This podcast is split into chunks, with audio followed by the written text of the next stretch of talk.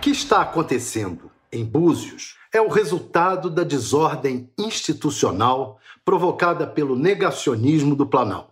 Um juiz de primeira instância manda todos os turistas saírem da cidade em 72 horas. O prefeito, que vinha tratando a pandemia de forma mais branda, diz que vai recorrer. E o pobre do turista, que pagou passagem, hotel e o escambau, não sabe o que fazer. Sabe onde nasceu esse problema?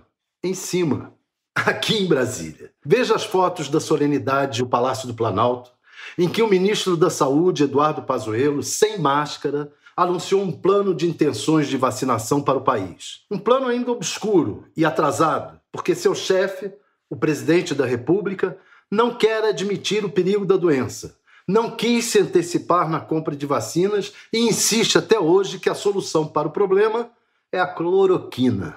A propósito, Bolsonaro estava na solenidade e também, também sem máscara, cumprimentando todo mundo com aperto de mãos.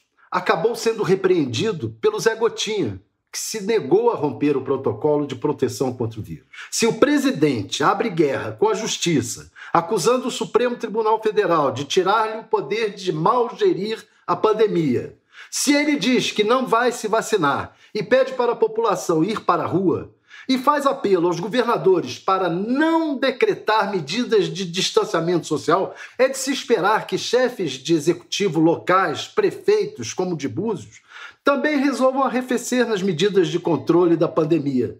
A pressão vem de cima.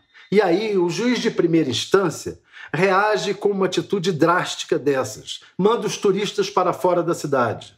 O cidadão que se dane, Sempre que as instituições entram em crise de relacionamento, quem se ferra é quem depende dessas instituições. O que está ocorrendo em Búzios, em grau menor ou maior, já ocorreu em outras cidades do país. Temos um presidente forçando o choque das instituições para não admitir, negar até o último momento a gravidade da pandemia.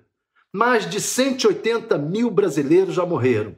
Milhões adoeceram. Sabe-se lá quantos sofreram com internações, intubações e outros males resultantes da Covid-19.